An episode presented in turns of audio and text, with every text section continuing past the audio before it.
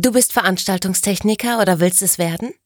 Du interessierst dich für die technischen Gegebenheiten bei Konzerten, TV-Produktion oder Theaterinszenierungen? Dann ist der Event Rookie genau das Richtige für dich. In spannenden Reportagen und ausführlichen Produkttests werden technische Zusammenhänge anschaulich wiedergegeben.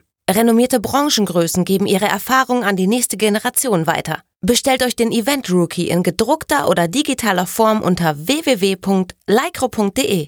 Nun aber erst einmal viel Spaß bei der neuen Folge des Event Rookie Podcasts. Event Rookie, der Podcast für Veranstaltungstechniker. Eine neue Folge des Event Rookie Podcasts wird gerade ausgestrahlt, denn ihr hört sie jetzt gerade. Ich freue mich, dass ihr wieder zahlreich an euren Kopfhörern in euren Autos, in der Bahn oder zu Hause im Büro oder sonst wo äh, ja hockt und uns zuhören wollt. Äh, mir, dem Simon mal wieder natürlich als Host und äh, heute wieder mit einem Interviewgast, denn äh, wie ihr in den letzten Folgen mitbekommen habt, hab, haben wir unseren Event Rookie Podcast ein bisschen umgestellt, dass wir vor allem jetzt sehr stark auf Interviews setzen, immer wieder neue Themen beleuchten, ähm, egal ob es jetzt äh, Licht Themen sind, Audiothemen, Bühnenthemen oder auch Themen ein bisschen abseits äh, von dem ganzen technischen Klamauk. Und äh, heute freue ich mich darauf, dass wir auch mal wieder ein Thema aufgreifen können, was, ja, ich sage jetzt mal so, relativ selten bei uns vorkommt, trotzdem extrem wichtig ist, aber äh, ja, leider manchmal vielleicht auch ein bisschen hinten runterfällt oder zu sehr in den Hinterköpfen steckt und gar nicht im Vorderkopf. Ähm, deswegen sprechen wir heute mal über erstens generell Verbände und dann auch über den speziellen Verband, den ISDV.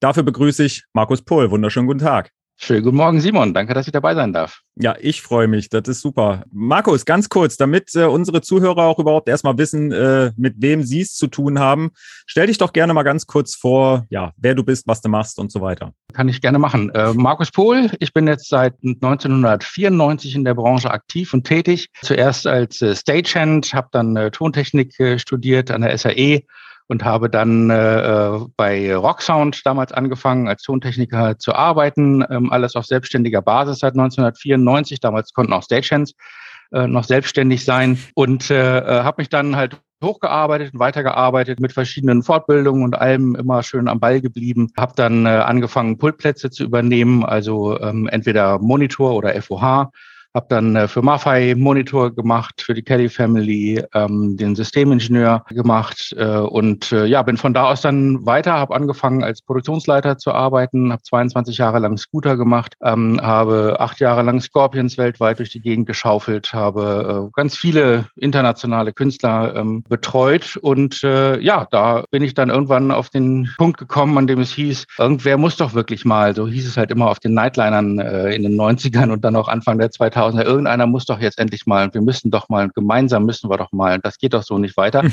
Irgendwann habe ich dann ein paar Kollegen angerufen, habe gefragt, habt ihr Lust, da mal wirklich intensiv drüber zu sprechen?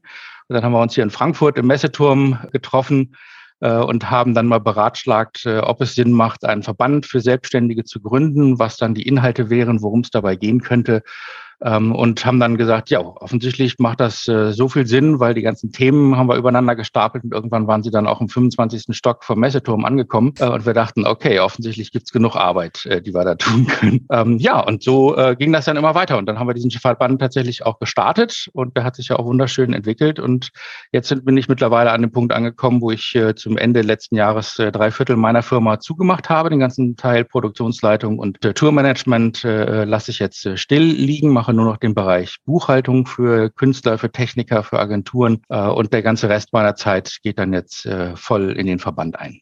Ist das, ich sag jetzt mal, war da so ein bisschen so das weinende Augen äh, mit dabei? Ich sag mal, so eine Firma dann einfach mal äh, dicht zu machen, mit der man wirklich jahrelang, äh, ja, ich sag jetzt mal, erfolgreich ge getourt hat und äh, wo ja wahrscheinlich auch der Spaß nicht äh, zu kurz gekommen ist, dann plötzlich, oder ne, was heißt plötzlich, es wird ja wahrscheinlich lange überlegt gewesen sein, aber einfach zu sagen, naja, der wird jetzt halt dicht gemacht, war das relativ einfach oder hattest du gedacht, ah, will ich das wirklich? Oder Ja, es hat schon, schon einige Nächte äh, gedauert, bis ich den Entschluss wirklich äh, gefasst habe, es so zu machen. Und natürlich habe ich da auch mit meiner Frau intensiv darüber gesprochen, was da Sinn macht, wie das geht, was da funktioniert. Das ist ja auch immer eine finanzielle Frage dann, die man da klären muss. Aber unterm Strich hat es tatsächlich wirklich einen Ausschlag gemacht, dass ich den Verein mit den ganzen Kollegen nicht hätte starten brauchen, wenn wir das dann am Ende doch nur mit Halbgas äh, machen. Ja. Und mittlerweile sind wir jetzt durch Corona oder vielleicht auch dank Corona äh, einer Position in der Politik äh, angelangt, wo wir da wirklich ganz konkret an den äh, Themen arbeiten können und die Kontakte so gut sind, dass wir ähm, wirklich auch als Partner auf Augenhöhe im Gespräch und in der Meinungsfindung im politischen Raum angesehen werden. Und da ist es nicht nur sinnvoll zu sagen, jetzt geht es auch genau den Schritt wieder weiter, die logische Fortentwicklung äh, dessen, was wir gestartet haben, anstatt jetzt zu sagen, okay, dann bin ich die nächsten vier Monate jetzt mal wieder auf Tour und dann äh, gucken wir danach mal, ob mich noch jemand kennt in Berlin. Ähm, das ja. macht natürlich gar keinen Sinn. Von daher ähm, ist es so ein bisschen, ähm, jetzt kriegt das eine Baby ein bisschen mehr Gewicht als das Baby, das es davor gab und das eine Baby ist jetzt ein bisschen erwachsener geworden und geht vielleicht in Rente in größten Teilen. Vielleicht muss man das so sehen. und das andere Baby wird jetzt äh, erwachsen und äh, ja kriegt entsprechend mehr Schub. Sehr cool. Ich fühle mich wohl damit und ich Sehr denke gut. auch, es ist die richtige Entscheidung und ich hoffe, dass wir da jetzt äh, wirklich viel erreichen können in den nächsten Jahren. Gehen wir nochmal ganz kurz zurück zu den Anfängen. Äh, wo ihr euch gegründet habt, äh, gab es ja schon diverse Verbände. Es ist ja nicht so, dass ihr, sage ich jetzt mal, der erste Verband im Bereich der Veranstaltungstechnik oder Veranstaltungswirtschaft seid. Wie, wie kommt man darauf, überhaupt halt, wie gesagt, jetzt noch einen Verband neben einem anderen Verband zu gründen? Äh, oder war zwischenzeitlich mal die Überlegung an, vielleicht gehen wir doch lieber ins Gespräch mit den bereits existierenden Verbänden und gucken, dass die vielleicht unsere Interessen, die wir eigentlich vertreten wollen, mitvertreten? Wie läuft sowas? Ja, wir haben da natürlich wirklich intensiv darüber ähm, gesprochen, ob es Sinn macht, einen eigenen Verband zu gründen oder ob es mehr Sinn macht, in einem anderen Verband zu versuchen, ähm, das auf die Beine zu stellen. Ich sag mal ganz doof, äh, die Themen zu übernehmen und den Lied da drin äh, zu machen. Ähm, und äh, viele von den Kollegen, mit denen ich da mich getroffen hatte, sind ja auch schon in Vereinen organisiert gewesen, natürlich VPLT oder auch im, in der FarmUp damals noch, heute ja Forward oder auch in anderen Verbänden noch. Ähm, aber wir haben tatsächlich in dem Gespräch herausgefunden, dass keiner dieser Verbände sich diesen Themen wirklich widmet. Und äh, wir hatten dann auch nicht äh, das Gefühl, teilweise halt auch, wir haben natürlich auch die Satzungen uns angeschaut und haben da gesprochen, ob, ob, man da aufgrund der Satzung irgendetwas vielleicht so schieben kann, dass wir mit denen reden können, lass uns das so und so doch äh, vielleicht zusammen machen. Haben wir nicht gesehen, dass es da irgendeinen äh, sinnvollen Weg geben könnte. Dann haben wir gesagt, okay, bevor wir dann jetzt überall kämpfen müssen, dass wir überhaupt was machen können, machen wir das doch von äh, Scratch on äh, so, wie wir uns das vorstellen. Und diese Gruppe der Selbstständigen ähm, war im VPLT oder ist natürlich auch immer noch im VPLT äh, gut vertreten, ähm, aber halt mit etwas anderen Schwerpunkten. Äh, und deshalb äh, haben wir gesagt, okay, da müssen wir tatsächlich ran, weil unser Hauptzielpunkt, und das war von Anfang an sehr klar, ist halt dieser ganze Bereich Arbeit und Soziales für Selbstständige, das auch tatsächlich ein Stück weit über die Veranstaltungsbranche hinaus, mhm. ähm, weil das ja nicht nur ein Problem in unserer Branche ist, Thema Scheinselbstständigkeit und überhaupt die Beachtung, Wertigkeit von Selbstständigkeit in Deutschland, Beachtung in den Sozialsystemen und solchen Geschichten ist ja für alle Branchen dasselbe Problem. Und deshalb äh, war das für uns eine dann am Ende tatsächlich sehr einfach und klar zu sagen, nee, müssen wir tatsächlich selber aufstellen, weil es was vollkommen anderes als alle anderen Verbände bisher machen.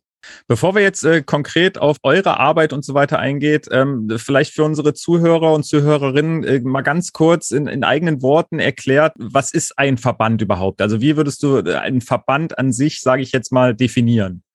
Naja, ein Verband ist der Zusammenschluss von Leuten, die dieselben Interessen haben, sich in derselben Lage befinden, ähm, denselben Ideen anhängen. In unserem Fall halt hauptsächlich natürlich diese Idee, ich will selbstständig arbeiten, ich will selbstständig mein Geld verdienen und nicht in einer abhängigen Beschäftigung. Und die tun sich zusammen in einem Verband, um mit äh, einer Stimme ihre Themen äh, voranbringen zu können. Und die Organisation als Verband ist halt sehr wichtig an der Stelle, damit man äh, in den politischen Ebenen, mit denen man dann reden muss, auch entsprechend gehört werden kann. Das ist halt als Einzelperson natürlich prinzipiell auch möglich, aber zeigt dann einem Politiker oder einer Politikerin immer nur eine Einzelmeinung. Und davon kann nicht abgeleitet werden, dass es da wirklich um eine Gruppe von Menschen geht, die äh, dieser bestimmten Meinung äh, sagen, das ist ganz wichtig für uns, das muss so und so geändert werden, da haben wir die und die Probleme. Das ist halt immer über einen Verein gut darstellbar und auch für Politikerinnen und Politiker nachvollziehbar darstellbar. Und das ist quasi die Legitimation dafür, dass man dann auch im politischen Raum wirklich aktiv Lobbyismus betreiben kann, weil nichts anderes ist ja das, was wir gerade machen, äh, dass wir halt Lobby für Selbstständige erstellen, erarbeiten und voranbringen und auch für die Veranstaltungswirtschaft dasselbe tun, dann in Verbindung mit anderen Verbänden zusammen. Und ich finde es auch immer nicht schwierig zu sagen, äh, wir sind für eine ganz bestimmte Sparte nur da oder wir haben ein Einzelinteresse oder was auch immer es dann alles für für Äußerungen äh, zu sowas gibt. Das finde ich ist genau der wichtige Teil, denn äh, wenn ich mich auf ein Thema konzentriere, kann ich es auch richtig äh, bearbeiten. Wenn ich mich da extrem breit aufstelle, äh, zerfaselt das immer ein klein bisschen. Deshalb äh, finden wir das sehr wichtig, uns auf dieses Thema zu fokussieren, was ja aber nicht sagt, dass alle anderen Themen ausgeschlossen sind. Ne? Ja. Von daher, wir kümmern uns ja auch um Ausbildung und äh, machen uns da in der EGVW für stark und ähnliche Dinge. Ne? Du hast jetzt schon das Thema Politik und äh, Lobbyismus und so weiter angesprochen. Ähm, äh, würdest du fast schon sagen, okay, da war Corona was Gutes, weil ich sag mal, alles vor Corona, da kannte uns äh, oder unsere Branche in Berlin ja wahrscheinlich äh, einer von 1000, wenn man es gut rechnen möchte, weil wie gesagt, irgendwie hat man in dieser Corona-Pandemie gemerkt, okay, die Veranstaltungswirtschaft wird da irgendwie relativ komplett hinten runtergefallen. Äh, würdest du sagen, okay, dadurch war Corona eigentlich gar nicht so schlecht, weil dadurch hat man es endlich geschafft, überhaupt da Gehör zu finden? Oder war das doch vorher schon und man hat es vielleicht als ja, Otto Normalverbraucher in der Veranstaltungswirtschaft gar nicht so mitbekommen wir haben nie Politik äh, wirklich für uns gebraucht. Ähm, die Veranstaltungsbranche lief. Wir haben unseren eigenen Weg gefunden, wie wir unsere Branche organisieren wollen, wie wir das machen wollen. Ähm, und wir haben nie großartige Steuerung von, äh, von außen benötigt, um das zu machen. Was haben wir immer branchenintern gemacht und das hat ja auch in weiten Teilen ganz gut geklappt. Jetzt sind wir halt in eine Situation gekommen, äh, wo auf einmal es hieß, dass unsere Branche überhaupt nichts mehr machen kann und wir kein Geld mehr verdienen können. Äh, wir durften natürlich Veranstaltungen machen und dürfen wir auch immer noch, aber es ist ja wirtschaftlicher Blödsinn, mit irgendwie 250 Leuten maximaler Kapazität irgendwas äh, unternehmen zu wollen, was dann auch so viel Geld reinbringt, dass die Branche davon leben kann. Und von daher war die ähm, Aktion Alarmstufe Rot auf jeden Fall genau ein super Weg, da auch der Politik zu zeigen, hier gibt es einen äh, Wirtschaftszweig, der bisher in eurem Bereich nie stattgefunden hat, weil dieser Bereich nie Unterstützung aus, äh, aus Richtung der Politik wirklich gebraucht hat. Und da hat äh, Alarmstufe Rot das halt wirklich gut auf, auf den Punkt gebracht, äh, nach oben ge äh, geschossen, kann man ja quasi sagen. Und äh, damit dann auch bewirkt, dass auf einmal bei ganz vielen Politikern dieses Thema äh, auf dem Tableau war und man damit anfangen konnte zu arbeiten. Und der nächste Schritt, der dann ja kam, war, dass äh, natürlich die, die Verbände, jeder für sich in seinen Schwerpunktbereichen, ähm, sich natürlich schon politisch äh, aktiviert haben und da auch äh, schon ihre Kanäle in die Politik hatten und gearbeitet haben. Ähnliches. Also wir waren ja selber in 2019 schon äh, im BMAS jeden Monat zu Fachgesprächen zu dem äh, Thema Altersvorsorge für Selbstständige. Also von daher, wir waren da alle schon in unseren Hauptfeldern, die wir so bearbeitet haben, aktiv. Was halt die Aktion Alarmstufe Rot und auch Corona dann am Ende wieder bewirkt hat, ist, dass dass die Verbände gezwungen waren, jetzt sich wirklich an einen Tisch zu setzen und alles, was an Befindlichkeiten da war, mal wirklich zur Seite zu schieben und zu sagen, wir tun so, als gäbe es das alles nicht. Lass uns einfach mal sprechen und reden. Und das hat halt äh, wirklich fantastisch funktioniert und das ist jetzt auch nachhaltig so eingestellt worden über das Forum Veranstaltungswirtschaft, aber auch natürlich äh, über die IGVW, dass wir ähm, da wirklich eng miteinander arbeiten und einen sehr intensiven Austausch haben so schlecht Corona für die Branche als äh, im Gesamten war, für alle Menschen, die darin arbeiten, ihr Geld verdienen, äh, ihren Lebensinhalt äh, sehen, so gut war es am Ende für die äh, Vertretung der, der Veranstaltungswirtschaft gegenüber Politik und anderen öffentlichen Stellen. Es gab mal, ich sage jetzt mal eine Zeit, wo Politik sich geöffnet hat dafür, für Gespräche mit der Veranstaltungswirtschaft und bereit dazu war, Gespräche zu führen. Und äh, da war die ganze Branche auch äh, hellauf begeistert und hat sich gefreut, dass es endlich soweit ist. Dann kam aber irgendwann so ein bisschen bei vielen, mit denen ich mich auch unterhalten habe, so die Ernüchterung, ja, okay, aber jetzt sind trotzdem wieder, äh, was weiß ich, zehn Vertreter von zehn unterschiedlichen Verbänden da und dann wird trotzdem wieder nur der, der, das eine Interesse vertreten und das andere halt nicht. Und da hatte man so das Gefühl, als wäre man wieder am Anfang ist das jetzt aber, ich sage jetzt mal, obsolet, dadurch, dass wirklich dieses Forum gegründet wurde und die IGVW und so, dass da jetzt einfach alles zusammen ist und eigentlich nur noch mit einem Sprachrohr nach Berlin gesprochen wird? Oder wie, wie kann ich mir ähm, ja die Aufteilung oder beziehungsweise so das Forum vorstellen, sage ich jetzt mal? Ja, man muss ja erstmal unterscheiden zwischen IGVW und Forum. Das sind da zwei Verbandzusammenschlüsse, die völlig anders wirken. Also die IGVW mhm. ist eigenständiger Verband, versteht sich aber auch nicht als Dachverband, sondern als Zusammenschluss von Verbänden, die gemeinschaftlich Dinge erarbeiten, die aber in die Branche reinwirken. Also die Abteilung äh, Normung, ganz viele Sachen passieren bei DIN, zum Beispiel eine Normierung für Outdoor-Steckdosen, die von den äh, Gartenbauern initiiert werden, haben auf einmal einen riesen Einfluss äh, auf die Steckdosen, die bei uns verwendet werden dürfen, wenn wir Open Air irgendwelche Veranstaltungen machen. Da muss also von unserer Seite auch sondiert werden, was läuft denn da gerade in anderen Branchen, was uns möglicherweise beeinflussen könnte, was für Normungen werden da erstellt äh, und wie können wir dann äh, das so beeinflussen, dass es für unsere Branche nicht zum Nachteil äh, am Ende wird und wir vielleicht entweder nicht mehr arbeiten können oder alle müssen ihre Schokodosen wegschmeißen und sich neue kaufen. Da passiert ganz viel in der Richtung. IGVW macht genauso die Standards of Quality. Das heißt also die Deutung und Interpretation von äh, Normungen und Gesetzen für die Anwendung in der Veranstaltungswirtschaft. Das heißt, es sind immer Leitfäden. Wie kann ich denn in unserem Bereich tatsächlich mit diesen äh, Themen umgehen und was kann ich denn Sinnvolles machen bei mir, was in meinen Workflow passt? Was betrifft mich überhaupt von diesen ganzen Gesetzen? So etwas wird dann in den SQN zusammengefasst oder SQN machen auch zum Beispiel Bildungsthemen, die dann sagen, äh, das sind die Qualifikationen, die ich brauche, um den und den Job äh, umsetzen zu können oder machen zu können. Also immer in Anführungszeichen brauchen, weil ich kann das auch machen, ohne dass ich mich äh, mit der Qualifikation eines SQs auseinandergesetzt habe oder einen entsprechenden Abschluss mache. Das steht ja weiterhin außer Frage. Aber dann ist es natürlich auch für jemanden, der mich beauftragen will oder der mich anstellen will, nicht sichtbar. Mhm. Also ist es natürlich wesentlich besser. Wir haben diese Standards of Quality, die dann die Qualifikationen genau beschreiben, so dass ich dann auch meinen Zettel hochhalten kann. Wir wissen, wir sind in Deutschland, da zählt leider der Zettel und der Nachweis, dass ich irgendeine Qualifikation habe, noch mehr als das tatsächliche Können. Von daher äh, brauchen wir das in unserer Branche auch, damit wir auch entsprechende Aufstiegsmöglichkeiten für Menschen, die neu in die Branche kommen, überhaupt anbieten können. Sonst bist du dann nämlich am Ende Fachkraft und dann war's das. Und wenn mhm. du dann irgendwann vielleicht noch mal ein Meister werden willst, bist du das. Und dann ist halt spätestens Ende der Leiter.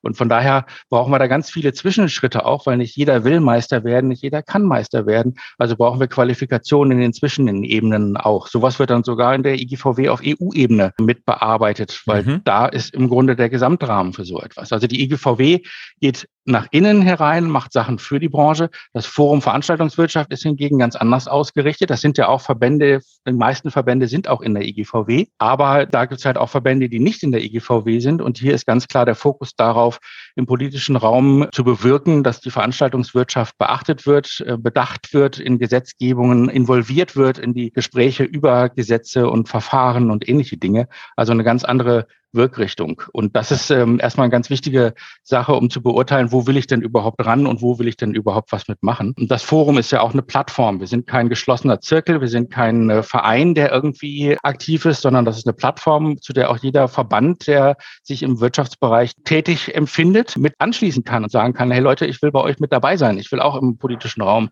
Dinge bewirken und äh, mitarbeiten. Von daher ist das Ding immer offen und man kann da äh, aufspringen und abspringen, wenn man es dann irgendwann nicht mehr mag.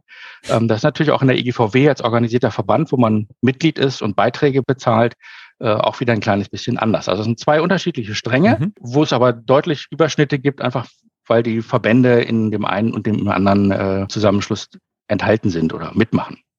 Jetzt hattest du vorhin schon gesagt, dass ein Verband oder ihr halt äh, als ISDV vor allem dafür kämpft, dass ähm, ja manche Bedingungen, manche äh, Rahmenbedingungen für eure Mitglieder angepasst, verbessert werden und so weiter. Gibt es denn irgendwie, ich sage jetzt mal so ein, so ein eigenes Highlight der letzten Jahre oder seitdem es den ISDV gibt, wo du sagst, okay, da bin ich wirklich stolz drauf, dass wir das geschafft haben, äh, durchzusetzen? Ja, gibt es auf jeden Fall. Also zum einen ist es, dass wir Gesetzesvorhaben schon stoppen konnten ähm, durch unsere Intervention. Mhm. Ähm, die sind jetzt zwar noch nicht ganz vom Tisch, aber auf jeden Fall sind sie in eine weitere Runde der Besprechung gegangen. Sonst hätten wir nämlich im letzten Jahr schon eine Novellierung des Statusfeststellungsverfahrens gehabt, was unserer Branche nicht wirklich gut tut. Und da läuft im Moment die zweite Anhörung zu und wir hoffen, dass wir da dann endlich den FOC äh, einschlagen können. Äh, dass es da noch eine andere Abbiegung äh, gibt. Ich bin sehr stolz darauf, dass wir es geschafft haben, dass die Selbstständigen so stark im Koalitionsvertrag mit bedacht worden sind. Also wir werden an verschiedenen Stellen genannt und es wird vor allem auch genannt, dass es eine Novellierung des Statusfeststellungsverfahrens braucht. Äh, und das ist für uns wirklich essentiell wichtig, weil das einfach eine der ganz großen Hürden in unserer Branche ist, um Beauftragungen schnell und einfach ähm, vor allem machen zu können ganz kurzer Einwand. Was, was ja. ist das? Äh, wie gesagt, um das mal kurz zu erklären, falls sich jetzt jemand damit nicht auskennt. Mit dem Statusfeststellungsverfahren? Ja. Ähm, das ist eine Systematik aus dem Sozial, aus der Sozialgesetzgebung, in der überprüft wird von der äh, Clearingstelle der deutschen Rentenversicherung, ob die Beauftragung tatsächlich ein äh, selbstständiges äh, Verhältnis war oder mhm. ob es eventuell eine abhängige Beschäftigung doch eher war. Mhm. Das wird auf eine sehr skurrile Art und Weise herausgefiltert, was es denn nun sei. Und zwar gibt es da eigentlich nur zwei äh, Merkmale. Das eine ist die Weisungsgebundenheit. Also gibst mhm. du äh, Weisungen an den Auftragnehmer und empfängt der entsprechende Auftragnehmer Weisungen und setzt sie dann um. Und wird der Auftragnehmer in den Betriebsablauf eingebunden oder nicht? Und das sind halt so schwammige ähm, mhm. Begrifflichkeiten, die von jedem Prüfer äh, in seiner eigenen individuellen Betrachtungsweise ausgelegt werden und genauso dann auch vor Gericht ähm, sehr unterschiedlich bewertet werden. Und so kann es dann halt am Ende dazu führen, dass einer, der als äh, Techniker für das arbeitet, als selbstständig angesehen wird und jemand anders, der als selber Techniker in einer sehr, sehr ähnlichen Situation äh, fungiert, bei einem anderen Auftraggeber halt genauso nicht äh, mhm. betrachtet wird, sondern da ist dann eine abhängige Beschäftigung. Und das führt dann dazu, dass der Auftraggeber Sozialversicherungsbeiträge nachzahlen muss. Ja. Ähm, und das äh, äh, wird dann auch immer gerne geprüft, weil man dann automatisch davon ausgeht, dass äh, der Auftraggeber das öfter gemacht hat als nur dieses eine Mal. Das heißt, die können auf einen Schlag vier Jahre, wenn sie merken, oh ja, Mensch, der macht das ja immer so, können die sogar auf zehn Jahre. Und wenn es dann heißt, da ist eine Systematik hinter auch noch länger, äh, rückwirkend überprüfen und entsprechend mhm. zahlt man, eine zahlt der Auftraggeber dann die ganzen Sozialbeiträge äh, zurück. Und das kann halt äh, ganz schnell auch mal in sechsstellige und siebenstellige ja. Bereiche gehen. Und das ist ein Problem, das wir nicht nur bei uns haben. Mercedes-Benz hat zum Beispiel schon 2017 äh, 38 Millionen Euro bezahlt an die deutsche Rentenversicherung für die äh, Autotester, die für die unterwegs sind und die Fahrzeuge testen, weil der, der Hauptausschlaggebende Punkt war da, weil die ihre Fahrzeuge immer wieder bei Mercedes-Benz auf dem Werksgelände abstellen müssen. Ist ja klar. Ich meine, man ja. kann nicht hier im Wohngebiet in sonst wo den Erlkönig auf die Straße stellen. Das ist nicht wirklich sinnvoll. Ich weiß auch nicht, wie lange der dann da steht. Aber äh, das ist halt äh, bei der Betrachtung durch die deutsche Rentenversicherung völlig irrelevant. Also auch die okay. Abläufe, wie sie bei uns in der Branche laufen, sind völlig irrelevant ähm, dafür, sondern es kommt am ersten auf diese beiden Teile an. Und das ist sehr schwer darzustellen und vor allem Sicherheit zu kriegen. Wenn ich mich so verhalte, dann passiert mir nichts, ist nahezu unmöglich. Es ist immer ein Gambling und das äh, ist für uns überhaupt nicht machbar. Das ist für die Auftraggeber auch nicht wirklich sinnvoll äh, in Kauf nehmbar. Und deshalb gibt es ja auch diese vielen Diskussionen darüber, wie jetzt eine Beauftragung stattfinden kann und wie eine Beauftragung nicht stattfinden kann. Also das ist vielleicht so der Hintergrund mhm. äh, dazu. Aber das sind solche Punkte, wo ich äh, sehe, dass äh, unsere Arbeit Wirkung zeigt und dass mhm. wir ähm, da auch echt was bewirken können. Und das finde ich halt auch eine tolle Erkenntnis für mich selber, ähm, wenn ich äh, mich da reinhänge und mit äh, äh, ordentlichen Argumenten und mit einem ordentlichen Außenwirkung äh, eines Verbandes äh, auftrete, dann kann ich auch wirklich da was äh, bewirken und werde gehört, werde angehört und auch als Gesprächspartner wirklich erkannt. Ja. Und das finde ich eine tolle Erkenntnis, äh, was wir da auch mit der ISTV geschafft haben. Dann gucken wir nicht nach hinten, sondern nach vorne. Ähm, Gibt es denn schon irgendwas, wo du sagst, okay, das ist jetzt gerade in der Mache, wo du auch vielleicht sogar schon drüber reden darfst, wo du denkst, naja, das wird wahrscheinlich jetzt bald soweit sein? Oder gibt es, äh, wie gesagt, Pläne 2022? Was, was steht da alles so an beim ISDV? Ja, es gibt sehr viele Pläne und natürlich kann ich da auch überall drüber reden, weil wir sind ja kein äh, Geheimbund. wir sind ja ein Verband, der natürlich auch davon lebt, dass die Leute mitbekommen, wofür sie sich einsetzen und was alles in Planung ist. Wir haben jetzt schon über 30 äh, Termine mit Politikern in Anbahnung äh, auf den unterschiedlichsten Ebenen. Ähm, das ist teilweise nur im direkten Bezug zu der Veranstaltungswirtschaft. Ähm, das ist aber genauso auch für ähm, das ganze Thema soziale Absicherung, Arbeiten Soziales für ähm, die Selbstständigen als solches. Das machen wir in der ESDV dann ja immer im Zusammenschluss ähm, mit der BAGSV, also der Bundesarbeitsgemeinschaft Selbstständigenverbände. Ähm, da arbeiten wir sehr eng zusammen mit dem VGSD und der AGD und insgesamt 33 anderen Verbänden. Über 100.000 äh, Mitglieder haben diese Verbände insgesamt. Und okay. wir haben da schon im äh, letzten Jahr, als wir wussten, da kommt irgendwann eine Wahl ähm, und das könnte komisch werden, da könnten ganz andere Konstellationen auftauchen, haben wir die Idee gehabt, dass wir einen Sozial- und Wirtschaftsdialog ins Leben rufen mit allen möglichen Politikern, die wir dann dazu eingeladen hatten. Da hatten wir auch schon über 20 Gespräche im äh, letzten Jahr, um diesen, diese Thematik über die Wahl hinaus äh, hinzubekommen. Das heißt, je mehr Leuten wir sprechen, umso mehr Leute haben wir dann auch auf jeden Fall nach der Wahl wieder als Ansprechpartner. Und das hat auch ziemlich gut funktioniert und wir können dann nahtlos jetzt anschließen. Jetzt sind alle in ihren Positionen. Das BMWI hat die äh, Staatssekretäre bekannt gegeben und die Leute, die dann in den Ressorts darunter arbeiten. Das heißt, da können wir jetzt direkt auch wieder angreifen und sagen, hey, wir haben da doch schon gesprochen, lassen Sie mal weitermachen, wir müssen da den Faden wieder aufnehmen. Und so äh, ziehen wir das jetzt durch die äh, kommenden Jahre durch. Und der Hauptangriffspunkt ist auf jeden Fall in allererster Linie natürlich Scheinselbstständigkeit, wenn ich mal von dem Thema Corona absehe. Der Bereich Scheinselbstständigkeit, Altersabsicherung für Selbstständige ist da jetzt der Fokus, an den wir rangehen. Parallel haben wir natürlich mit dem Forum ähm, schon die äh, Sachen alle am Laufen, wo es weiter darum geht, dass die Hilfen verlängert werden, dass äh, etwas mehr Klarheit für die Veranstaltungswirtschaft entsteht, dass Leitplanken endlich mal gegeben werden, wo man äh, über alle Bundesländer hinaus weiß, so kann man sich äh, darauf einstellen, dass Veranstaltungen gemacht werden können. Das ist ja sowas ganz Wichtiges, wenn jedes Bundesland das für sich entscheidet, ja. haben wir den Chaos, das Chaos, das wir jetzt gerade haben und ein Veranstalter hat echt Schwierigkeiten, eine Tournee durch ganz Deutschland zu machen. Ja. Und da muss einfach, das sagen wir aber auch ja schon seit über einem Jahr, eine klare äh, Linie kommen, die bundesweit gilt, ähnlich wie es auch bei den äh, Sportvereinen, bei der Fußball-Bundesliga zum Beispiel gegolten hat. Da hatten wir ja mit Herrn Spahn auch unseren kleinen Disput, ähm, der dann ja auch pressewirksam rausgebracht hat. Aber es ist halt äh, ermüdend und es ist total nervig, dass sie da äh, wirklich äh, sehr große Schwierigkeiten haben, sich in der Form abzustimmen. Aber wir lassen da nicht nach, Druck zu machen und wir werden da auf jeden Fall weiter belagern und die Gespräche in die Richtung führen. Ähm, das sind so die Sachen, die jetzt in kurzer Frist anstehen, sage ich mal, für das nächste halbe Jahr. Und wir haben aber auch diverse andere Dinge noch vor. Und natürlich haben wir ganz viele Dinge vor, die äh, interdisziplinär zwischen den Verbänden äh, laufen. So machen wir zum Beispiel mit dem VGSD, haben wir im Moment in der Vorplanung für den Sommer ein äh, Barcamp für ISTV-Mitglieder und für VGSD-Mitglieder, dass man da auch mal so ein bisschen auf andere Themen kommt, sich mal abgleichen kann mit äh, anderen Branchenbereichen und so weiter, damit wir da einfach äh, große Netzwerke schaffen und uns auch selber immer wieder stärken und unsere Netzwerke selber auch stärken können. Ja. Kommen wir ganz kurz nochmal auf das Thema äh, Corona zu sprechen. Es gab einige Corona-Hilfen, das hattest du auch schon äh, ja ange, angemerkt eben gerade. Es gab oft die, die Meinung, das ist halt alles, geht alles komplett an den Selbstständigen vorbei. Ähm, dann zwischenzeitlich hieß es mal wieder, nee, es ist alles, alles eigentlich ganz gut und alles super äh, ausgerichtet für, für alle Beteiligten sozusagen. Wie würdest du jetzt äh, dein, dein Resümee, sage ich jetzt mal, der Corona-Hilfen ziehen? Würdest du sagen, nee, am Ende war es doch für alle äh, genügend oder zumindest gab es Hilfen? Oder war es wirklich so, dass man sagen muss, die großen Betriebe, da wurde zwar geholfen, aber für die, für die kleinen Selbstständigen gab es halt leider doch nicht wirklich was? Ich würde das als durchwachsen bezeichnen. Also es gab äh, schon natürlich Hilfen im Grunde mal für alle, in Anführungszeichen. So ist es zumindest mal angedacht gewesen. Ähm, wir merken ja aber an ganz vielen Stellen, dass das halt so einfach nicht funktioniert, wie sich unsere Politiker das halt, äh, halt auch überlegt haben. Ähm, und solche Dinge wie jetzt diese Rückzahlungen von äh, Soforthilfen, die erst großmündig äh, versprüht worden sind und jetzt wird das alles abgerechnet und die äh, Selbstständigen in erster Linie müssen äh, zwei Drittel dieser Gelder wieder zurückzahlen, weil es halt jetzt im Nachhinein doch dann nicht fürs private äh, Leben genutzt werden durfte.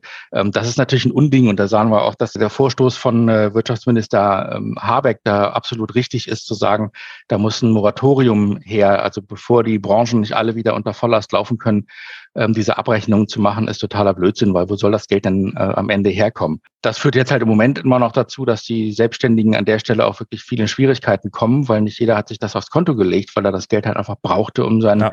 sein Leben abzufedern, um seine Wohnung zu bezahlen, um seine Kindern äh, Essen kaufen zu können. Und das äh, wird halt in diesem Zusammenhang überhaupt nicht beachtet. Dass die Selbstständigen da keinen Unternehmerlohn kriegen konnten, dass das alles äh, nicht möglich war, sondern sie in die Grundsicherung verbannt worden sind ich sag's mal wirklich so in der, in der Art und Weise, weil so fühlt es sich tatsächlich auch an, man wird dahin verbannt, ähm, ist halt äh, ein totales Unding und zeigt, wie wenig ähm, die Selbstständigen in Deutschland äh, gesehen werden und wie wenig äh, Wertigkeit den Selbstständigen und Wichtigkeit im äh, Wirtschaftszyklus den Leuten auch zugeschrieben wird. Und ich sehe das als einen riesengroßen Fehler ähm, der Sozialpolitik an, ähm, und wir versuchen das ja jetzt auch äh, zu ändern. Nur geht das natürlich so schnell nicht, vor allem wenn irgendwie die SPD immer blockiert und sagt, nee, wollen wir nicht, auf gar keinen Fall, ihr müsst in die Grundsicherung. Ähm, immerhin haben wir es ja geschafft, dass im Oktober diese Sachen dann geändert worden sind, dass diese äh, Vereinfachung äh, noch weiter äh, aufgemacht wurde und dass vor allem äh, nicht alle ihre Ersparnisse aufbrauchen mussten oder ihre äh, Edelsteine, sage ich mal, oder Oldtimer in der Garage oder was man sich dann alles so anschafft, das eigene Haus und so weiter, ähm, da erst verkaufen müssen, bevor sie irgendwann mal in die Grundsicherung kommen. Das war schon mal auf jeden Fall mal ein guter Schritt und der war auch von den Verhältnismäßigkeiten der Zahlen her ganz okay. Aber Nichtsdestotrotz sind ja ganz viele überhaupt gar nicht dahin gekommen, dass sie diese Grundsicherung in Anspruch nehmen konnten, weil entweder sie noch jemanden anders in ihrem äh, Haushalt hatten, ähm, die sogenannte Bedarfsgemeinschaft, ob das dann äh, nur eine WG war oder ob mhm. das äh, tatsächlich Lebenspartnerin, Partner ist, äh, war dabei ja völlig egal. Da wird ja kein Unterschied an der Stelle gemacht. Ähm, und darüber ähm, verliert man dann halt ja ganz schnell überhaupt den Zugang ähm, zu diesen Dingen, weil da ein Einkommen noch da ist, das entweder so ein paar Euro über der Grenze ist oder ähm, halt so, dass man nur noch 50 Euro vom äh, Amt bekommt, damit man über diese Grenze kommt. Also das ist eine ganz große Schwierigkeit und da sind sehr, sehr viele durchs Raster gefallen. Äh, und das wollten auch die Politiker oder wollen sie auch bis heute nicht sehen, dass das tatsächlich mhm. ein Problem ist. Das heißt, dann geht es ja im Grunde den Leuten noch zu gut. So könnte man das äh, im Grunde umdeuten. Und das darf halt einfach nicht sein. Das ist totaler Quatsch. Und dann gab es ja diese ganzen Überbrückungshilfen. Ähm, das war ja ein unglaublicher Akt und eine wahnsinnige Anstrengung, das äh, so hinzukriegen, dass unsere Firmen da auch nicht durchrutschen. Mhm. Ähm, da ging es dann ja auch darum, äh, wie man das mit den äh, Selbstständigen macht, die Teilzeitangestellte nur haben oder einen Teilzeitangestellten. Da gab es dann diese Regelung, dass es dann den äh, äquivalenten äh, Arbeitnehmer gibt und dass das dann noch zählt zur Solo-Selbstständigkeit und man kann dann da noch und so. Ist ja ein Wahnsinn, was da für Konstrukte aufgestellt worden sind. Aber das ist halt wichtig gewesen, dass wir da überhaupt in irgendeiner Form beachtet werden. Und dann muss natürlich auch die ganze rechtliche Abteilung dabei gesehen werden, die gar nicht so durchsichtig ist, äh, wie man das überhaupt dann äh, ausdrücken kann und aufstellen kann. Von daher, das war extrem viel Arbeit und sehr viel äh, Mühe, das überhaupt irgendwie in die Richtung hinzukriegen. Und ein paar haben natürlich äh, gerade von November- und Dezemberhilfe fantastisch profitiert. Also die ganzen Unternehmer und Unternehmerinnen, auch im solo-selbstständigen Bereich, die äh, ihre ganzen Produktionen immer über sich komplett laufen lassen. Das heißt, mhm. die riesen Umsätze haben, aber unterm Strich äh, wenig Rohertrag von ihrer Firma haben. Die haben natürlich in diesen von diesen Hilfen enorm profitiert und wahrscheinlich mehr Geld gemacht, als sie jemals äh, zuvor in den Jahren gemacht haben. Das ist natürlich auf der einen Seite äh, eine schöne Sache für diese Leute, auf der anderen Seite für die, ähm, die halt äh, nicht ihre Produktion komplett drüber laufen haben und geringere Umsätze haben, natürlich die große Schwierigkeit, dass sie entsprechend auch so wenig nur bekommen haben, dass sie vielleicht so gerade mal eben einiges abfedern konnten mhm. oder aber halt auch aufgrund der Gesamtsituation, weil sie seit einem halben Jahr krank waren oder da gerade ihre Pause gemacht haben oder ihre Fortbildung zum Meister oder können ja tausend Dinge äh, ja. sein, dann halt genau so durchs Raster gefallen sind, dass sie kaum was gekriegt mhm. haben, sondern dann nur einen Durchschnitt von und so Kram. Also das, das ist total bescheuert, ähm, wollte aber auch niemand hören. Das musste am Umsatz äh, weiter dranhängen und eine Egalisierung des Gesamtjahres oder sowas ist da auch ganz schwierig äh, gewesen reinzubringen. Ähm, jetzt diese Neustarthilfe, die es ja nun seit Anfang letzten Jahre, äh, seit Anfang letzten Jahres, genau 21 gibt, ähm, das war ja so dieser erste Schritt in so eine Richtung von einem Unternehmerlohn. Da haben sich also wirklich BMAS und äh, BMWI und Finanzministerium echt Gedanken zu gemacht, wie kann man das denn möglicherweise doch darstellen. Das haben sie dann über diese Pauschale ja auch hinbekommen.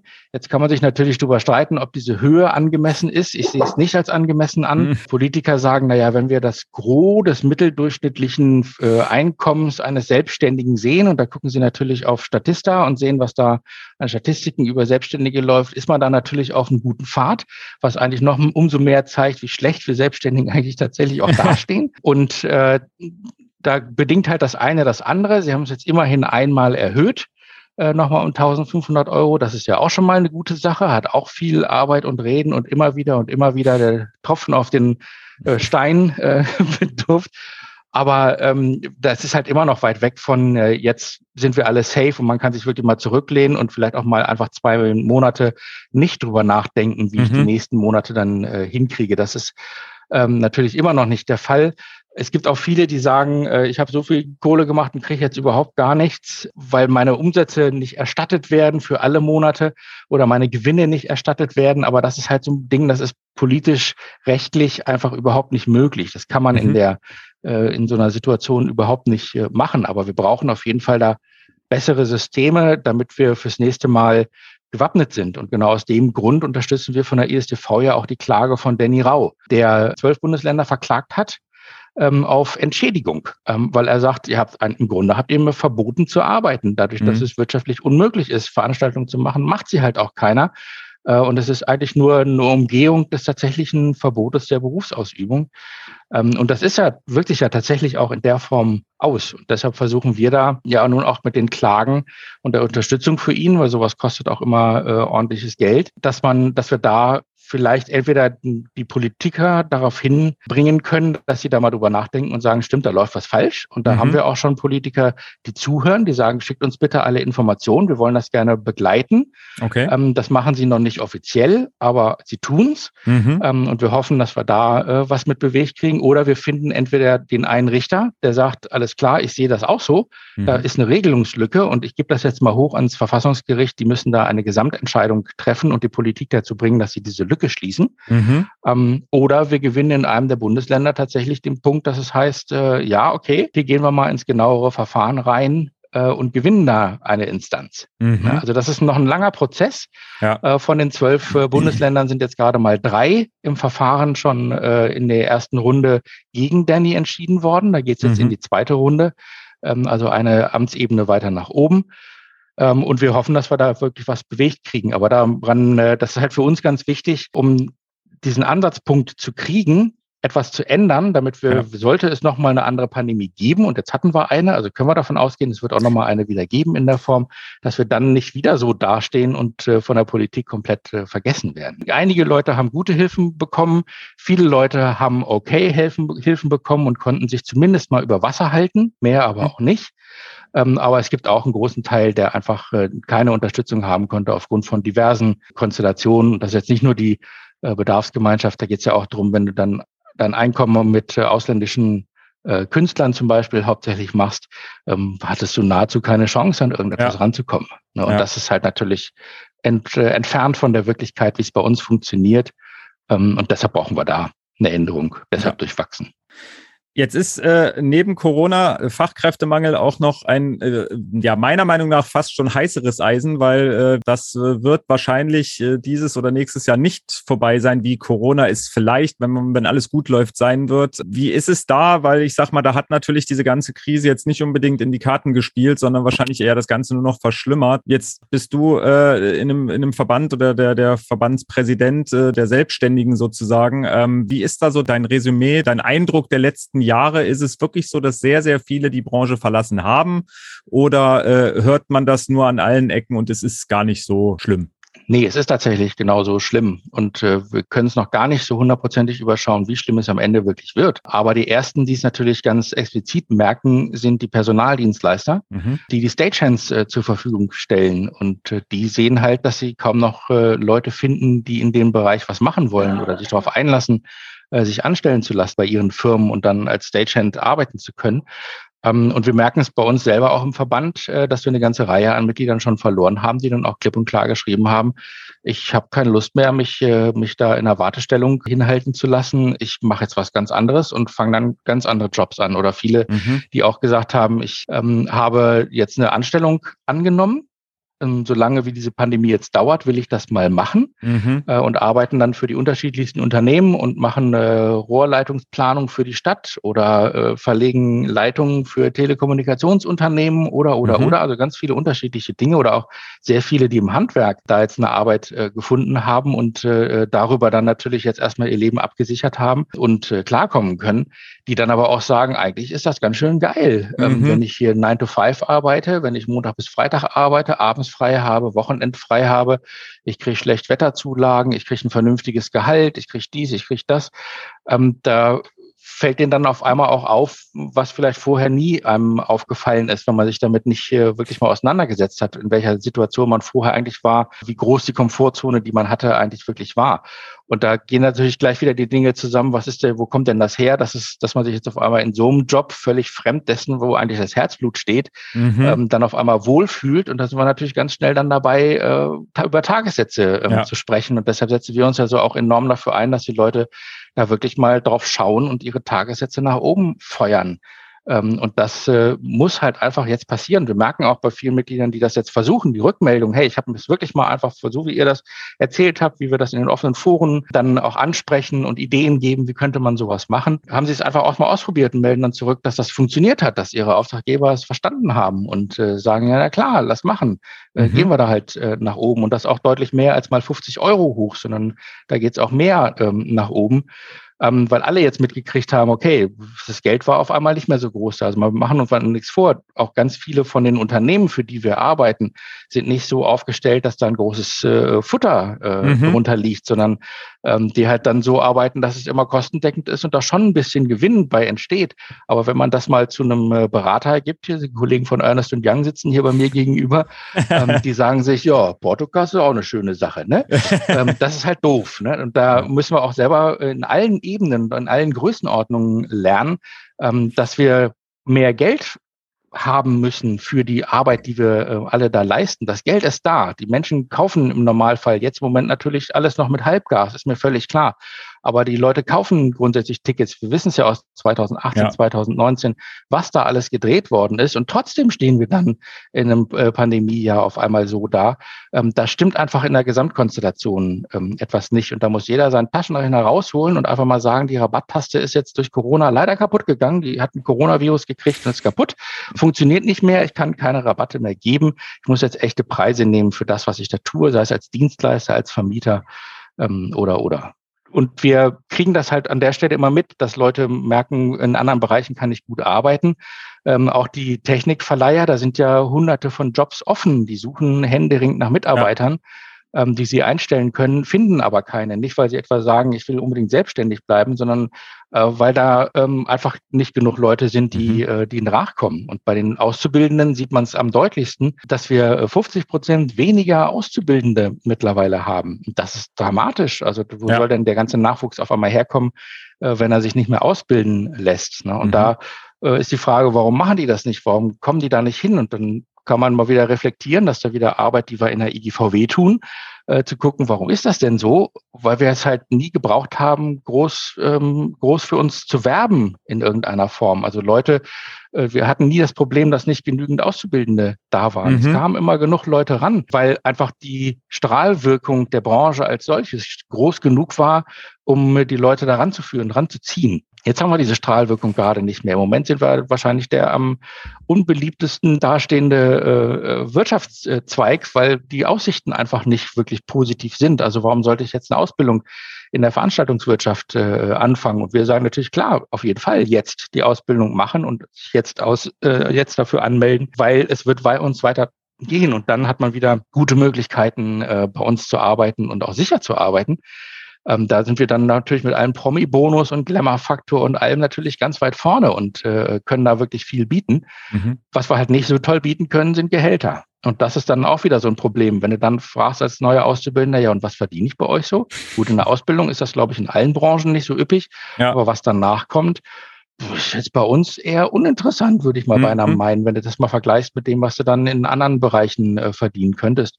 Das heißt, auch da müssen wir uns gesamtstrukturell Gedanken machen, wo kann es denn hingehen? Wie können wir denn mehr Anreiz schaffen für das, was da ist?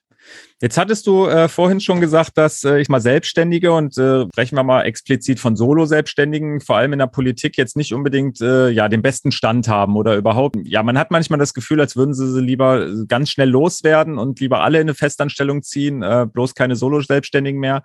Ähm, leider, so, zumindest habe ich auch den Eindruck, ist das aus der Branche raus auch manchmal so ein bisschen ähm, das Thema, gerade wenn man sich so die die neue Ausbildungsverordnung anguckt, die ja, ich weiß gar nicht, ich glaube vor vier Jahren ins Leben gerufen aufgerufen wurde, wo auch in den Schulen eigentlich nicht mehr wirklich äh, beigebracht werden soll, wie Rechnungen geschrieben werden und so weiter. Ähm, das zielt ja eher darauf ab, sozusagen, naja, okay, Leute, macht die Ausbildung, aber danach bloß nicht selbstständig werden. Glaubst du erstens, das ist ein großer Fehler und glaubst du zweitens, dass Solo-Selbstständigkeit in der Veranstaltungsbranche überhaupt mal eine Zukunft hat? Machen wir uns nichts vor. Ohne die Selbstständigen wird es in unserer Veranstaltungswirtschaft nicht funktionieren. Ähm, man braucht die Spezialisten, man braucht auf kurz wirklich gute Leute, die man verwenden kann. Äh, man muss Menschen flexibel beauftragen können, ranziehen können. Und man muss natürlich auch die eigenen Firmenstrukturen immer möglichst unbelastet äh, belassen. Das Schöne ist ja in unserer Branche, dass wir diese Systematik der Selbstständigkeit und der Auftragsvergabe in den letzten 60 äh, Jahren, sage ich mal, ähm, so hatten und dass das so entstanden ist. Nicht etwa vor dem Hintergrund, dass wir Sozialabgaben alle scheuen und das nicht bezahlen wollen. Ähm, es ist ja im Gegenteil, wie man merkt an den vielen freien Stellen, die es gibt, dass die Firmen da absolut bereit zu sind und das auch mhm. machen wollen ähm, sondern das ist halt einfach für alle Bereiche, also sowohl für die Auftraggeber als auch für die Auftragnehmer an der Stelle, einfach wesentlich besser zu handeln, wie man sich selber sein Leben gestalten will und vor allem, wie ich selber ähm, arbeiten will und was ich selber arbeiten will. Also nicht jeder mag den ganzen Tag auf einer Messe rumhängen. Bin ich angestellt bei einer Firma, die nur Messejobs ähm, hat, dann ähm, ist die Wahrscheinlichkeit, dass ich eine Rock'n'Roll-Tour mache, sehr gering. Ähm, aber manchmal habe ich auch einfach den Rock'n'Roll satt und will nicht mehr reisen und dann freue ich mich mal drüber, wenn ich mal zwei Monate auf einer Messe äh, doof abhängen kann äh, und, äh, und da mein äh, Geld verdiene. Also diese Abwechslung, die ich da äh, reinbringe, ist ja nicht, äh, weil mir nichts Besseres einfällt, sondern weil ich darüber meine Ressourcen gut steuern kann und das ist nicht nur finanziell, äh, sondern auch meine persönlichen Ressourcen, Batterien aufladen äh, und äh, meinen Kopf wieder freikriegen und, und, und, was da alles mit äh, zusammenhängt, auch meinen Körper halt mal wieder gerade zu ziehen und nicht mal unter Volllast ähm, zu laufen. Das ist ja genau das, warum wir in unserer Branche so arbeiten, wie wir arbeiten. Und ich glaube nicht, dass es äh, das auch in anderen Wirtschaftsbereichen, nehmen wir mal IT oder auch äh, Übersetzer oder äh, Handwerker, dass da ähm, irgendwann heißt, wir können ohne Selbstständige, ohne Probleme arbeiten, wir brauchen das nicht mehr, wird einfach nicht passieren. Mhm. Sondern das, was da passieren muss, ähm, ist, dass es anerkannt wird, ähm, dass man auch als Solo-Selbstständiger sein Leben gestalten kann und auch sein Einkommen gestalten kann. Da gibt es viel Sicherheit zu lernen, auch für die Selbstständigen, ähm, wie das funktioniert. Deshalb gibt es bei uns ja auf der Seite den Tagessatzrechner, den kann man mhm. sich bei uns ja auch runterladen, um einfach mal zu schauen, was habe ich denn, was brauche ich denn, wie ist es denn? Weil nämlich, wie du es schon richtig ansprichst, in der Ausbildung ähm, das nicht wirklich äh, dargestellt wird oder behandelt wird in irgendeiner Form ähm, gehörte aber auch tatsächlich nach den Statuten für Ausbildung überhaupt gar nicht hin, mhm. sondern wird erst im äh, Bereich der Meisterei, äh, wenn man einen Veranstaltungsmeister macht, auch da nur im ganz, ganz kleinen Rahmen, aber immerhin mal angesprochen, ähm, rührt halt daher, dass es in allen anderen Industriezweigen so gehandhabt wird. Also mhm. da macht kaum einer im Handwerk eine Firma aufzumachen, ohne dass du Meister bist, ist äh, in manchen Bereichen unmöglich, geht gar ja. nicht und in an anderen Bereichen halt nur mäßig äh, sinnvoll, das so zu machen. Bei uns ist das nicht unbedingt nötig, weil wir brauchen die kreativen Köpfe, wir brauchen brauchen die Leute, äh, die mit Herzblut äh, die Sachen umsetzen, weil sonst hätten wir einfach nämlich nicht äh, abends um 20 Uhr eine Show und das Hallenlicht geht aus und die ganze Halle jubelt, mhm. wenn jeder irgendwie sagt, boah, jetzt aber gerade mal der Schraubendreher, ich muss jetzt erstmal, das geht jetzt gerade alles so nicht und boah, ob ich das jetzt so heute hinkriege, weil wir wissen alle, wie das mit den Handwerkern so funktioniert und wie schnell da auch mal ein Termin abgesagt wird oder ach so, ja. das war heute, habe ich vergessen, ja, ich komme morgen. Mhm. Funktioniert bei uns halt einfach nicht. Ähm, und das ist halt so eine Gesamtkonstellation, so, ein, so eine, das ist unsere DNA in, in der ganzen äh, Veranstaltungswirtschaft. Ähm, deshalb müssen wir da andere Wege finden, das hinzukriegen. Wir machen da solche Webinare, wir gehen zu Auszubildenden hin, der äh, Kasi, äh, Carsten Will, ist äh, bei uns da ganz schwer aktiv, um die Auszubildenden auch an die Selbstständigkeit ranzuführen, denen zu sagen, worum es da wirklich geht. Mhm. Und da nehmen wir auch, machen wir auch keine rosa Brille, sondern wird ganz klar gesagt, ihr müsst darauf achten. Ihr braucht eine Altersvorsorge, ihr braucht eine Krankenversicherung, ihr braucht eine Unfallversicherung, Haftpflichtversicherung. Ihr müsst dies, das, das, das, das alles erfüllen. Dann muss noch Geld überbleiben. Also guckt euch genau an, was ihr da berechnet. Ähm, das ist viel. Ähm, es ist aber auch kein Hexenwerk. Man kann mhm. sich da mit vielem helfen lassen. So ein Verband ist da immer eine gute Anlaufstelle. Wir müssen da aber wirklich im politischen Raum dieses Bewusstsein dafür schaffen, dass diese Art und Weise zu arbeiten Normalität mittlerweile ist. Und nicht mhm. nur in der Veranstaltungswirtschaft, sondern in allen anderen Bereichen auch. Schau dir digitale Nomaden an. Ne? Mhm. Eine ganz wahnsinnige Kiste, die versuchen sogar staatenlos zu werden. Ja. Also, dass sie kein, kein, äh, keiner Staatsangehörigkeit angehören, damit sie halt völlig frei sich auf dem Planeten bewegen können äh, und dann in äh, irgendwelchen Bitcoin-Wallets äh, ihre äh, Einnahmen äh, generieren, verarbeiten und dann auch darüber ihre Auszahlungen und sowas machen. Also ja. ganz wahnsinnige äh, Konstrukte gibt es da äh, mittlerweile, ja. Und das ist einfach in unserem deutschen Angestelltenstaat noch nicht wirklich äh, erkannt worden. Mhm. Ähm, die Gewerkschaften sind dann natürlich ganz stark dran, ähm, das zu verhindern ja. äh, weil das natürlich für sie auch bedeutet, äh, dass sie da keinen großen Bereich äh, haben, der am Ende nicht, nicht mehr kontrollierbar ist. Ne, also Tarifverträge, ja, wir sind andenkbar. Es gibt solche Beispiele. Allianz der deutschen Designer macht sowas schon seit 40 Jahren. Ähm, Tarifverträge für ihre Selbstständigen, wo es dann um Mindestsalär für bestimmte Arbeiten gibt. Und das ist mittlerweile ein Riesenkatalog, den die haben.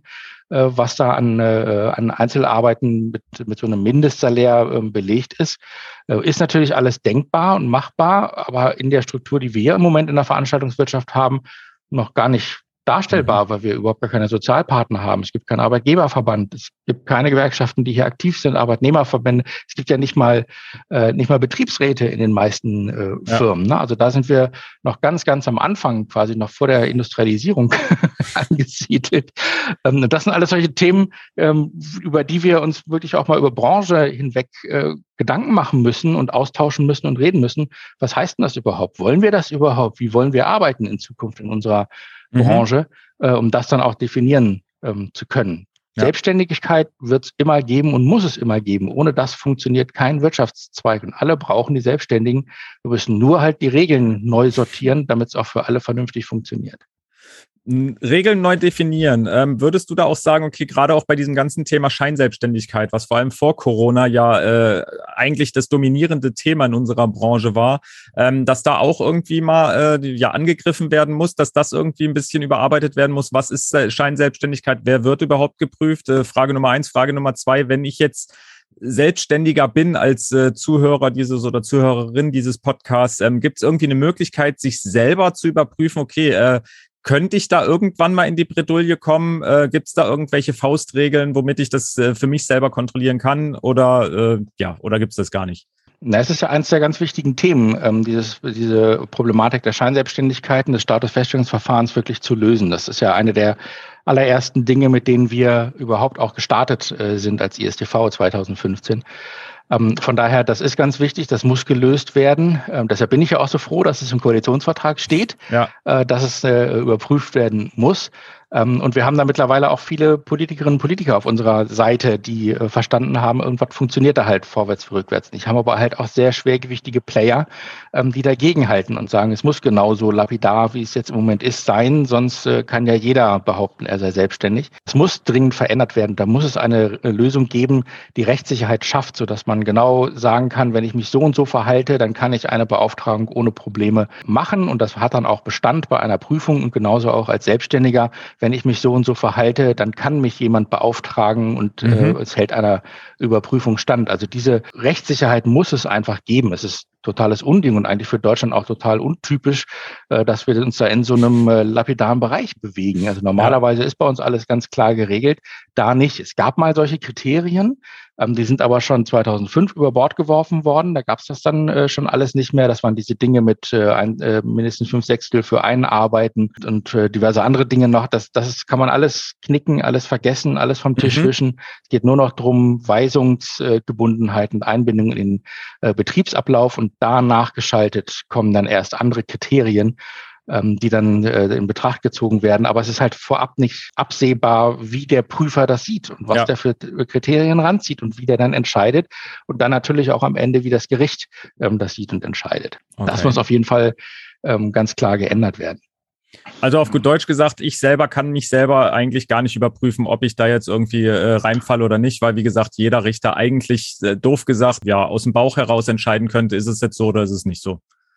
Ich kann mich insofern natürlich überprüfen, dass ich äh, versuche, mich als Selbstständiger wirklich auch so aufzustellen und äh, klar zu machen, ich bin hier als Unternehmer mhm. äh, und nicht als Abrufmitarbeiter äh, ja. Ähm, unterwegs. Das heißt also, meine eigene Homepage bauen, Visitenkarten haben, ein Büro äh, haben und das kann ja auch ein Büro in meiner Wohnung sein, mhm. aber dass ich da mir wirklich auch diesen Arbeitsplatz schaffe äh, wo ich sagen kann, hier, Mensch, ich habe da den Bereich, den mhm. kann ich dann ja vor allem auch noch steuerlich absetzen. Dann muss ich für dieses, kann ich, kann ich zumindest mal für dieses Zimmer da noch ein bisschen Steuern sparen. Ähm, also solche, solche Dinge machen. Ähm, gucken, kann ich eigenes Equipment mir anschaffen, was ich dann äh, auch wirklich für die Durchführung meiner Arbeit brauche. Ich kann mich äh, hochqualifizieren, damit ich entsprechender Spezialist bin und so einfacher darstellen kann, äh, dass ich diese Arbeit auch als Selbstständiger ähm, durchführen kann. Ich kann äh, darauf achten, dass ich die Aufträge mit meinem äh, ähm, Auftraggeber über einen Werkvertrag löse. Also nicht nur Telefon kannst du, hast du, willst du, machst du, äh, und einfach sage, ja, dann schick mir mal das äh, Bahnticket und äh, sag mir mal, wann ich wo sein soll. An der Stelle fängt es nämlich schon an, schwierig zu werden, sondern mich da eher so aufzustellen, äh, zu sagen, ich kümmere mich auch um solche Sachen selber. Ich buche mir meine Tickets selber, brauchst du nicht machen. Ich weiß schon, wann ich fahren will. Ich berechne einen Pauschalpreis äh, für meine Anreise oder irgendwas in der mhm. Art. Ich mache das Ganze in einem Werkvertrag, damit ich zum einen die Sicherheit habe, äh, ordentlich beauftragt worden zu sein und das nachweisen zu können. Genau weiß, weil nämlich das Werk, das erwartet wird, beschrieben wird werden muss. Ähm, was muss ich denn überhaupt leisten? Was muss ich denn überhaupt genau machen, äh, wenn ich da hinfahre und dann darüber auch die Möglichkeit habe zu sagen, nee, das, was du da jetzt von mir möchtest, ist nicht mein Auftrag. Ich kann das für dich machen, aber dann müssen wir da noch einen Zusatzauftrag äh, zu machen, eine Zusatzseite mhm. an den bestehenden Vertrag machen. Und dafür kriege ich dann auch nochmal extra Geld, bitte. Das mache ich mhm. nicht einfach so. Ich bin nicht der Springer, der jetzt zwar die Tonanlage hingehängt hat äh, und weil er jetzt halt ja den Rest des Tages Zeit hat. Ne, der, der Helge Leidemann vom VPLT nennt das immer so schön äh, die E-Da-Leute. Dann mache ich halt jetzt auch nochmal äh, das dort und das hier und feg auch nochmal den Hof. Mhm. Das ist halt genau das, ähm, wo dann die äh, Selbstständigkeit nicht mehr erkannt werden kann und dann kriegt man da die Probleme. Also solche Sachen über einen Werkvertrag das lösen. Und ich kriege vor allem über einen Werkvertrag auch die Sicherheit, dass ich Anspruch auf eine Bezahlung habe und ich kann die ganzen Bezahlungsmodalitäten vor allem auch wirklich klären. Brauchen mhm. keine AGBs, weil wir sowieso mit AGBs Schwierigkeiten in unserer Branche haben, weil so allgemeine Kunden haben wir ja gar nicht. Wir haben ja, ja nicht die undefinierte Masse, sondern wir haben immer sehr gezielte, genaue Auftraggeber und wissen, wer das ist und was wir von denen äh, erwarten, was die von uns erwarten. Und dann ähm, muss ich mir auch mal vielleicht Gedanken darum machen, äh, ob ich meine Firma nicht auch in irgendeiner Form zum Wachsen kriege. Also eine, an, jemand anstellen, der Büroarbeiten für mich äh, erledigt. Und das natürlich am allerbesten auch in der Form äh, als sozialversicherungspflichtige mhm. Anstellung, also über 450 Euro. Ähm, weil sobald ich das habe, bin ich nämlich in, dann nicht mehr Solo-Selbstständiger, sondern ich bin, ähm, ich bin Arbeitgeber. Und damit bin ich aus diesem ganzen Thema Scheinselbstständigkeit zu 99,9 Prozent raus. Mhm. Das ist, das wird nicht mehr betrachtet in dem Moment, weil ich Arbeitgeber bin. Ja. Das, wenn sie überhaupt gar nichts finden und wenn ihnen überhaupt alles ganz komisch äh, vorkommt und es überhaupt gar keine Anzeichen von Selbstständigkeit, so wie ich das eben schon beschrieben hatte, äh, gibt, dann kann natürlich auch das immer noch zu einem Problem werden. Mhm. Aber prinzipiell ist man als Arbeitgeber erstmal aus dieser Schiene ähm, raus. Und das fängt halt damit an, dass man sozialversicherungspflichtigen Angestellten hat. Und damit fängt man dann auch an zu wachsen und mhm. äh, entwickelt sich auch als Unternehmer äh, ganz anders weiter. Und vor allem sich damit beschäftigen, was mache ich denn da überhaupt? Wie mache ich denn das überhaupt? Komme ich mit meinem Geld hin? Weiß ich, wie eine Kalkulation funktioniert? Habe ich eine Übersicht über meine Buchhaltung? All diese Themen, wenn man das schon mal gut äh, beachtet und äh, sich damit auseinandersetzt, dann ist man als Selbstständiger schon mal sehr gut aufgestellt und ja. hat dann auch, wenn man das ehrlich für sich selber auch betreibt und mit seinem Auftraggeber da auch mal vielleicht drüber gesprochen hat, ähm, wie man die Zusammenarbeit gestalten kann, äh, gute Chancen, ähm, dass das jeglicher Prüfung auch standhält. Was würdest du für dich selber jetzt sagen, ist äh, für dich besonders wichtig? Würdest du sagen, ja, in erster Linie ist es äh, wichtig, dass wir ganz viele Mitglieder neu gewinnen oder sind es doch eher äh, Spenden, damit ihr alles bezahlen könnt? Oder was ist so das Wichtige für dich, für euren Verband? Naja, mit Spenden ist das ähm, für uns mal ein bisschen schwierig. Als Berufsverband können wir nicht gemeinnützig sein. Mhm. Ähm, deshalb können wir äh, Spenden natürlich annehmen, aber das sind dann immer Erschenkungen, mhm. weil wir keine Spendenbescheinigungen äh, rausgeben können. Äh, wir sagen auf jeden Fall immer, es ist viel besser, Mitglied in einem Berufsverband äh, zu sein und darüber den Berufsverband zu stärken, nämlich darüber, dass man Mitglied ist und Mitgliedsbeitrag bezahlt. Da muss man noch nicht unbedingt aktiv werden und selber sich in alle Themen einarbeiten und, und, und. Ähm, kann man natürlich gerne machen. Wir sind happy, wenn Leute bei uns äh, mitarbeiten wollen. Wir haben verschiedene Workspaces, die sich mit verschiedensten Themen auch beschäftigen, wo Mitglieder sich mit Nachhaltigkeit beschäftigen oder mit einem Branchenlexikon oder, oder, oder ganz viele unterschiedliche äh, Themenbereiche.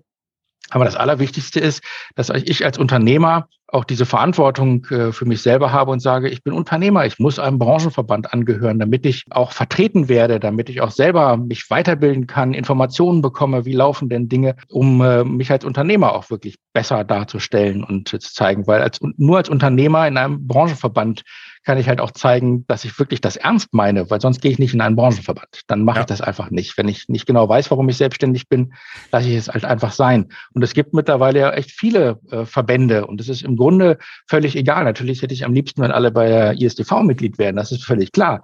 Aber es gibt ja ganz viele andere äh, Verbände auch, wo man äh, sich mal erkundigen kann, was macht denn ihr eigentlich und wie läuft denn das bei euch? Und dann suche ich mir den raus, von dem ich sage, das trifft meinen Arbeitsbereich am besten, da fühle ich mich am besten vertreten oder die Meinung oder Ideen finde ich am besten. Und dann werde ich da halt Mitglied.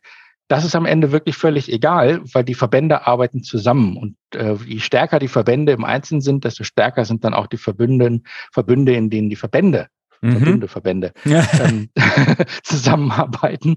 Ähm, und dann äh, kriegt das Ganze auch immer und immer mehr Gewicht. Deshalb alle Mitglied werden, wo auch immer, am liebsten in der ESTV, aber am Ende wo auch immer. Aber sucht euch einen Verband, werdet Mitglied, nehmt die paar Euro äh, in die Hand. Bei der ISTV sind es 10 Euro im Monat, die das kostet. Das ist irgendwie eine Big Pack äh, Zigaretten, äh, mal ganz klein gesagt, oder ja. ein knappes Sixpack Bier. Ähm, das ist alles nicht so wahnsinnig. Natürlich jetzt alles in der Pandemie schwierig, verstehe ich vollkommen, absolut. Ähm, aber wir haben das ja irgendwann auch mal hinter uns. Und dann, äh, spätestens dann sollte man sich wieder darauf besinnen und mal sagen, okay, jetzt gehe ich da auch mal richtig ran und mache an irgendeiner Stelle mit oder bin zumindest mal dabei. Perfekt. Das war doch, äh, ich sage jetzt mal ein schönes Schlusswort sozusagen. Äh, damit sind wir nämlich mit dieser Folge auch schon durch. Es hat mir sehr viel Spaß gemacht, wieder extrem viel gelernt. Ich hoffe, ihr da draußen habt auch äh, ja Spaß an der Folge gehabt, viel erfahren wie gesagt, ich denke auch persönlich ist es äh, wichtig, irgendwie sich mal mit den Verbänden auseinanderzusetzen, einfach mal zu gucken, okay, welcher passt jetzt äh, zu meinem Arbeitsumfeld? Vielleicht seid ihr gar keine Solo-Selbstständigen und deswegen ist der ISDV vielleicht nicht der richtige. Vielleicht ist es aber der richtige. Aber wie gesagt, ich glaube, so eine Verbandsmitgliedschaft kann am Ende auch eine Branche oder einen Wirtschaftszweig einfach nur stärken. Und wie immer äh, die Aufforderung, sagt uns gerne, was ihr davon haltet, von dieser ganzen Interviewsache, die wir hier machen. Von der einzelnen Folge jetzt hier gerne auch. Wenn ihr Fragen habt, schreibt mich gerne an und ich leite es weiter an den Markus. Könnt auch den Markus natürlich selber gerne äh, kontaktieren. Da könnt ihr einfach auf seine Webseite gehen ähm, und da gibt es bestimmt auch die Kontaktdaten. Wie gesagt, ansonsten kommentiert die Folge gerne, wo auch immer ihr diese Folge jetzt gerade gehört habt. Schreibt mich an Facebook, Instagram, Twitter oder E-Mail sk.eventrookie.de. Ich freue mich über jeden Kontakt. Genau, lieber Markus, ich danke dir vielmals für äh, deine Zeit, die du dir genommen hast wünsche dir und allen hier draußen sozusagen noch äh, ja ein hoffentlich erfolgreiches 2022. Bleibt gesund und ja, wir hören uns zur nächsten Folge. Vielen Dank, Simon. Schönen Gruß in die Runde. Tschüss. Ciao.